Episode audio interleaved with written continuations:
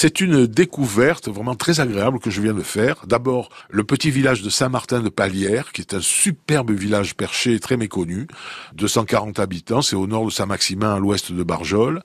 Et au tout début du XVIIe, un parlementaire aixois qui s'appelait Pierre de Laurence a acheté le domaine qui aujourd'hui appartient encore à, ses descendants qui par alliance sont maintenant la famille de Boisgelin les Lawrence vont transformer, embellir et transformer la forteresse qui était en haut du village en château d'agrément, en château résidentiel, ce qui s'est passé un peu pour tous les, les, châteaux de Provence. Et à partir de 1730, ils vont décider d'aplanir le terrain pour se faire un superbe jardin à la française. Mais alors voilà, euh, ces travaux vont durer euh, des années, on dit presque 20 ans. Hein. Il a fallu pour pour ce travail de titan.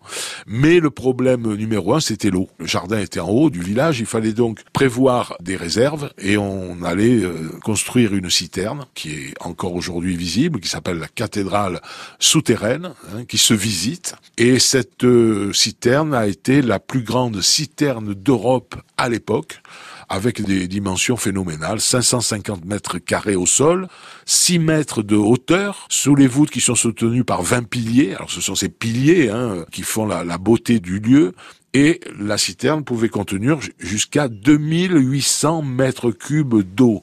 Mais euh, dans au 18e, il s'est passé beaucoup de choses, et puis il s'est passé la Révolution, bien sûr, et du coup, les projets des Lorrains eh ben, sont, sont été terminés.